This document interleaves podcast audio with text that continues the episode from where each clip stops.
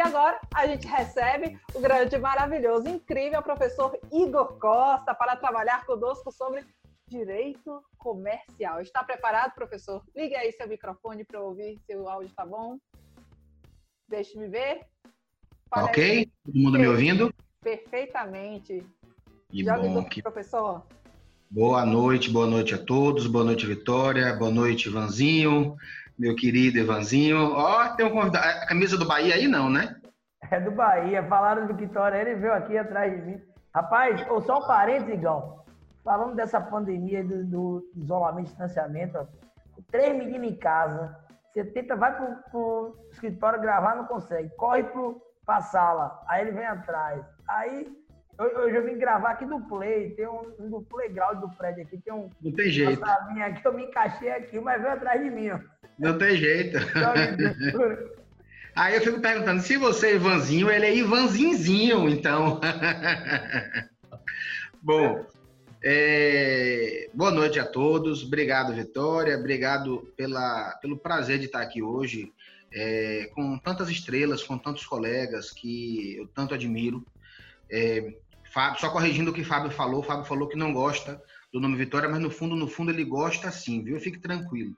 Ele no fundo, no fundo é Vitória. Ele fala assim, mas é da boca para fora. Bom, é, eu agradeço novamente. Eu acho que tantas palavras já foram rendidas a, a Ivan, mas eu gostaria de dizer mais uma coisa. Não, sem, sem, eu quero aproveitar meus, meus 15 minutos, já olhei aqui, já sei que quando Vitória entra é o sinal de que meu tempo está acabando. Mas o que eu queria dizer é apenas o seguinte: agradecer a Ivan e, uh, uh, sobretudo, pela, por duas características que eu acho dele que eu gosto bastante. Eu acho que uma das, das coisas que mais me liga a ele: simplicidade e humildade. Eu acho que isso é, é fabuloso nele. O cara que sabe tanto e tem uma simplicidade, uma humildade que a gente vê outros colegas que às vezes não sabem tanto quanto ele, mas assumem uma postura muito mais é, é, difícil de se lidar, uma postura mais, sabe, com aquela prepotência, coisa que ele não tem. Então, eu parabenizo, parabenizo a você, parabenizo a todos os colegas que estão aqui. Hoje é um dia que tem que ser comemorado, né? É, o dia do advogado é, é, é o dia de se fazer justiça, porque advogado, advogado não é para os fracos, de fato. Advogado não é para qualquer pessoa tem que ter realmente sangue e sangue quente correndo na veia. Então, eu parabenizo os colegas que estão aqui, que me antecederam, os colegas que vão falar depois. Parabenizo os colegas que estão assistindo, aos estudantes, que eu sempre digo, os estudantes, antigamente era estudante, né? Antigamente dizia, oh, estudante de direito. Rapaz, hoje, estudante é advogado em formação. Você se depara, com, eu, eu, vejo isso no Sejais, por exemplo, não só às vezes nas aulas preparatórias para os cursos da OAB, mas nos cursos de pós-graduação, são advogados em formação. A galera já está sabendo, a galera já chega lá com, com, com, conhecimento. E acabou essa história de que o professor, ele chega, o professor é o dono do assunto, ele sabe tudo, nada disso. Eu acho que a gente tem uma responsabilidade, porque a gente está há mais tempo no mercado, e a gente tem um nome, a gente está buscando sempre se consolidar. Mas, assim, eu, eu costumo aprender muito com os meus alunos. Eu tenho o maior prazer de dizer isso. Eu adoro aprender. Vira e mexe, eu tô lá, aí, ó, culpado por me fazer gostar de empresarial, graças a Deus, né? Porque Aras costuma dizer, sabe o quê, Ivanzinho? Quem foi que convidou o empresarial pro direito? Olha que sacanagem, pô. Como é que fala, meu? Quem foi que convidou o empresarial pro direito? Tava tudo bom na reunião. Convidaram o empresarial e estragou o baba. Pô, é sacanagem. Bom, é, então, eu agradeço a você pelo, pelo convite. E eu queria falar rapidamente, é, já que o tema é a prática advocatícia, a prática é, na advocacia mesmo, é, muitos colegas têm conversado, alunos, ex-alunos mesmo, eles têm feito uma grande pergunta. Seguinte, é, no âmbito do direito empresarial, o patinho feio virou cisne, né? Por quê? Porque a gente está em crise, empresa está devendo, empresa está em vias de quebrar quando não está quebrando. Não sei se vocês sabem, mas hoje eu já recebi a decisão. Foi deferida a recuperação judicial da Ricardo Eletro. Mais uma empresa grande entrou na recuperação judicial, com passivo milionário também. Então, o que, que acontece? É, muitos, muitos colegas têm perguntado, Igor, é, o que, que você enxerga? Como é que você vê a advocacia dessa área? Mas, sobretudo, como é que você vê nos próximos meses, nos próximos anos? O que, é que eu digo, tenho dito, e eu acho importante fazer esse debate em momentos como esse, Ivan, é o seguinte: a advocacia, como foi até a pandemia, acabou. O advogado, em qualquer área do direito, eu não advogo na área penal, eu não advogo na área trabalhista, mas uma coisa eu posso assegurar, mesmo sem atuar nessas áreas: aquele advogado que se fixar nas premissas, na forma de conduzir, de trabalhar diante da pandemia, ele está eliminado do mercado. É questão de tempo. Eu vou dar um exemplo, tá? No meu caso. No meu caso, o que eu tenho percebido é o seguinte: é, nos processos de falência e recuperação de empresas, por exemplo, tem se tornado cada vez mais necessário você ir além do que se espera de um advogado contencioso é, em processos empresariais. Nessa área, sobretudo, de falência e recuperação, o advogado que é simplesmente um contencioso, ele está fadado ao fracasso. Por quê? Ele vai precisar ter uma concepção de que não adianta só ele fazer aquela litigância. Agora, por exemplo, eu estava acompanhando a, a, um juiz que é referência na nossa área, chamado Dr. Daniel Carlos Costa. Ele é juiz da primeira vara de falência e recuperação de São Paulo. É impressionante como lá no sul e sudeste já tem começado um processo muito grande de estímulo à mediação e conciliação, mesmo em processos de falência e recuperação, que aparentemente são compatíveis, mas não são. Então, existem já centros desenvolvidos nos próprios tribunais, Tribunal do Rio Grande do Sul, Tribunal de Justiça do Rio Grande do Sul, Tribunal de Justiça do Paraná, Tribunal de Justiça eh, de São Paulo, eles estão desenvolvendo centros de conciliação entre as empresas. E aí que chega a grande questão. Bom, é legal, você vai ter uma, um estímulo à negociação. E como é que o advogado chega? Vai chegar lá de peito aberto? Ele precisa ter agora uma qualificação e entender de mediação. Ele precisa entender como é que funciona a negociação.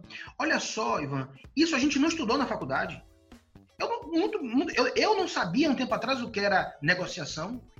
Eu não sabia o que, que dizia. Uma certa feita eu fui estudar sobre isso e descobri uma expressão chamada BATNA. É uma expressão inglesa, abreviatura de uma expressão chamada Best Alternative to a Negotiated Agreement. Quer dizer, traduzindo para o português, a melhor alternativa para uma negociação. Eu conheci isso lendo um livro que eu recomendo, que é Ganhar de Lavada. Foi um autor que conseguiu antever, quando ninguém imaginava, a vitória de Donald Trump. E ele disse basicamente o seguinte: essa Batna é mais ou menos na mesma linha. Quando você vai fazer uma negociação, você nunca vai pedir o que você quer. Você sempre negocia e você faz os ajustes sempre além do que você quer. E aí esse livro traz um exemplo que eu acho fantástico, só para citar para vocês. Donald Trump, por exemplo, ele nunca quis construir um muro, nunca foi o interesse dele. O desejo dele sempre foi aumentar as verbas do exército para a fronteira. Mas se ele pedisse para aumentar as verbas, ele não ia conseguir, ele ia receber menos. Então ele chega com uma proposta totalmente absurda, que é construir um muro. Chega no momento, todo mundo, não, não pode, não pode, vai, vem cá, vem cá. Aí negocia. Tá certo. Então vamos fazer o seguinte: a gente te dá a verba que você quer para a fronteira. Não vou lhe dar um muro, não vou lhe dar dinheiro para o muro, mas lhe dou verba para a fronteira. Pronto, ele conseguiu o que ele quis. Então, essa BATNA é um instrumental, dentre tantos, que agora os advogados têm que conhecer. O advogado ele então tem que conhecer sobre negociação, o advogado tem que conhecer sobre mediação, mediação e conciliação que inclusive são coisas diferentes. Muitas vezes as, as pessoas confundem. Na mediação, o mediador ele assume um papel de estar é, é, tá ali é, de forma imparcial, estimulando as negociações, mas ele está mais de fora. O conciliador não, o conciliador é aquele que assume mesmo, sugere, sabe? Ele assume um papel mais ativo. Então, esses instrumentos estão começando a ser agregados ao, aos processos de falência e recuperação. Por quê? Porque a gente não tem, não tem o que se pensar. O Poder Judiciário ele não vai dar conta de tanto processo. Revisão de contrato, revisão disso, revisão daquilo, falência, RJ, despejo de aluguel, alocação. Não tem condição. Não tem, não tem para onde ir. O judiciário, aquela, aquela velha expressão que você tem utilizado né, na, na, na, na área médica, tem que haver o achatamento da curva nessa matéria, na matéria empresarial. O Poder Judiciário ele precisa chegar nesse achatamento da curva. E um dos fatores que vai, vai contribuir é esse: é permitir uma negociação. Essa negociação, às vezes, não necessita nem de uma recuperação judicial. São Paulo tem casos já bem sucedidos, em que pese a gente ter um projeto de lei que preveja essa possibilidade, pessoal lá no sul e no sudeste já está correndo, correndo na frente. Eu ainda digo o seguinte, Vivan, não é só isso não. Eu acho que o advogado, eu tenho utilizado uma expressão, advogado 4.0. Eu sempre dizia, até fevereiro, que o novo advogado 2.0, o advogado 2.0 era até fevereiro, acabou. Agora é 4.0, o cara tem que dobrar as capacidades. Então, ele tem que entender, por exemplo, de finança, ele tem que entender de business, ele tem que isso eu digo na, na, na, área empresarial, tá? Ele tem que compreender de business, ele tem que saber fazer o chamada, a chamada valuation. Você vai participar, que é a avaliação de uma empresa, você vai participar de, um, de uma reunião com outros advogados ligados à área, ele vai dizer, não, mas essa empresa, a valuation da empresa, se não souber, já era, tchau. Você vai fazer uma recuperaçãozinha aqui, outra ali, acabou. Você tem que entender sobre liderança e gestão de mudança da crise, alternativa de financiamento e venda de ativos, renegociar passivos. Eu nunca imaginei, nunca imaginei, Ivan, que eu teria que chegar como advogado e procurar um banco e dizer assim, ó, meu amigo, veja só, a dívida é de tanto, mas assim, a empresa não tem como pagar isso. Vamos fazer um acordo? Como é que vai? Pode ser assim. Eu nunca imaginei. A minha concepção de advogado 2.0 era o quê? Qual é a sua demanda? Traga aqui. Petição de recuperação judicial. Toma, dá entrada. Chega um prazo, faz. Era isso. Mas isso não basta mais. O advogado que conduzir sua vida profissional dessa forma, ele vai ter uma atuação muito limitada. Ele tem que compreender agora outros aspectos. Eu, por exemplo, estou fazendo um estudo, estou me aprofundando em alguns conhecimentos relacionados à área contábil.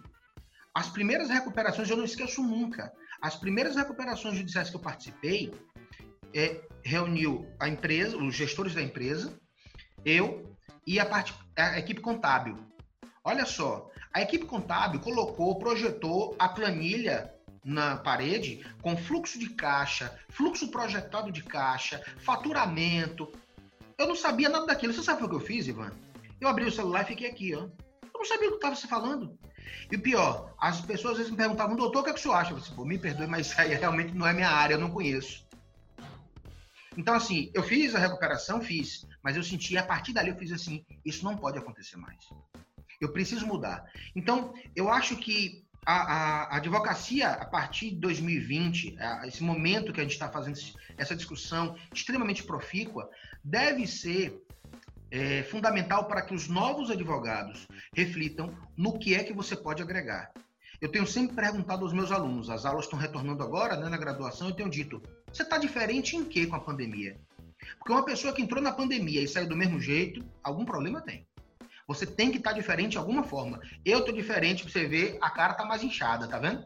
Eu dei uma engordada, bicho. Peguei, peguei quente, tá, tá demais. Eu vou dar um segurado. Pelo menos no peso eu sei que eu já mudei. Tem que agora reduzir. Mas não é só isso, não. Eu estou incrementando muito minha forma de advogar. Eu estou entendendo o seguinte: eu não, não pretendo ser clínico geral, não é minha pretensão. Agora, dentro daquilo que eu sei, acho que até Fernanda falou sobre isso, dentro daquilo que é a minha área, onde ela se comunica, eu tenho que saber. Então, ela se comunica por vezes com direito de trabalho, ela se comunica com direito penal.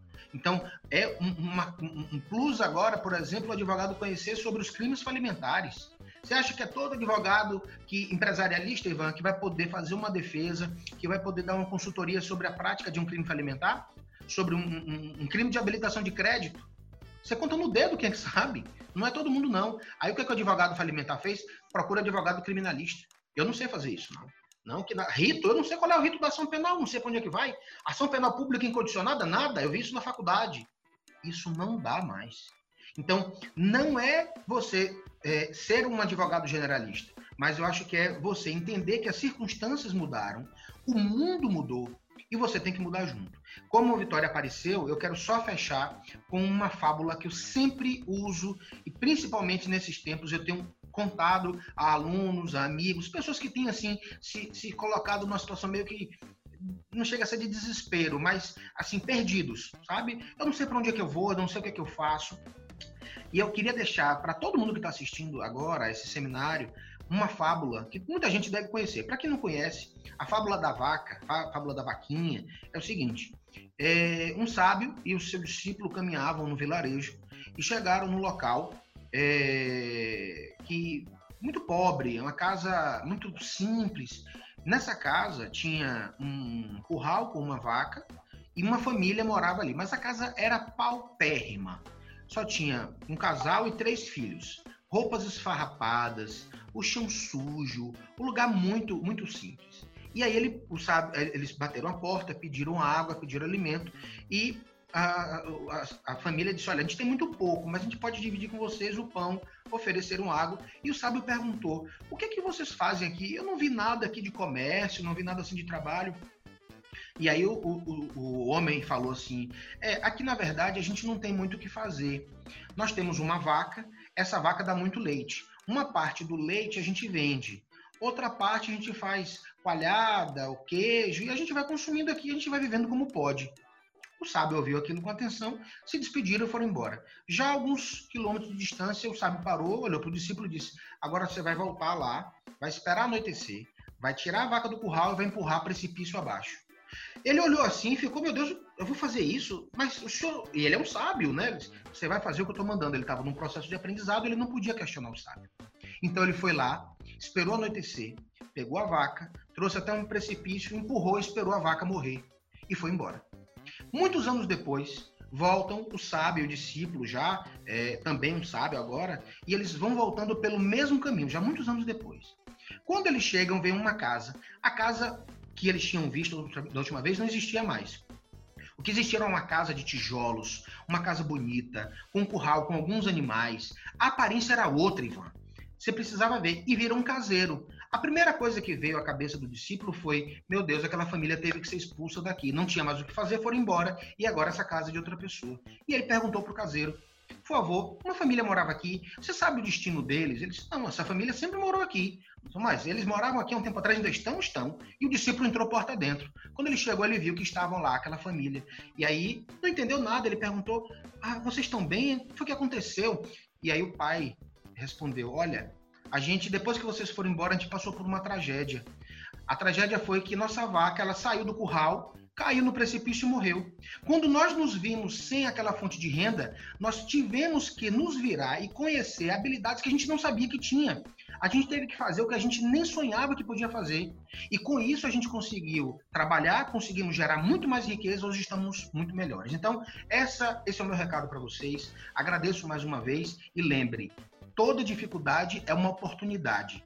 Nunca pense o contrário. Dificuldade, ela tem que ser associada à oportunidade. Depende de você, tá bom? Ivan, obrigado mais uma vez pela, pelo convite. Vitória também, obrigado mais uma vez. Valeu, Igão. Boa, boa, boa. Maravilha, viu? Maravilha de palestra. Sempre muito lúcido. E acho que você falou bem. Tem um outro livro interessante, falou essa fábula, que é Quem Mexeu no Meu Queijo é, e trata de ratos e homens, né? O rato, quando está verificando que um determinado, uma determinada estratégia não está dando certo, ele muda o caminho. E nós, homens, por vezes, preferimos colocar a culpa em alguém. Então, nós não podemos ser refém das circunstâncias. E o que você falou da nova advocacia é muito importante. Tudo parte de uma decisão. E a pergunta que fica para os colegas que estão nos acompanhando agora porque o segredo está nas perguntas e não nas respostas. Você falou de mediação, mas o segredo está nas perguntas. E é isso que a mediação gira em torno disso. É, a pergunta que fica para os colegas que estão nos acompanhando, claro, tem muita gente boa para falar, mas qual é a decisão que você vai tomar hoje? Você vai continuar refém das circunstâncias ou você vai fazer igual o Igão, sair muito melhor nessa pandemia? Valeu, meu irmão. Obrigado. Muito obrigada, Parabéns. professor Ico, foi brilhante, realmente foi uma lição. As pessoas aqui estão falando conosco, né? Pelo YouTube, sair da zona de conforto, afinal de contas é um novo universo de atuação para o advogado. E eu agradeço muito a sua fala, realmente foi uma contribuição brilhante.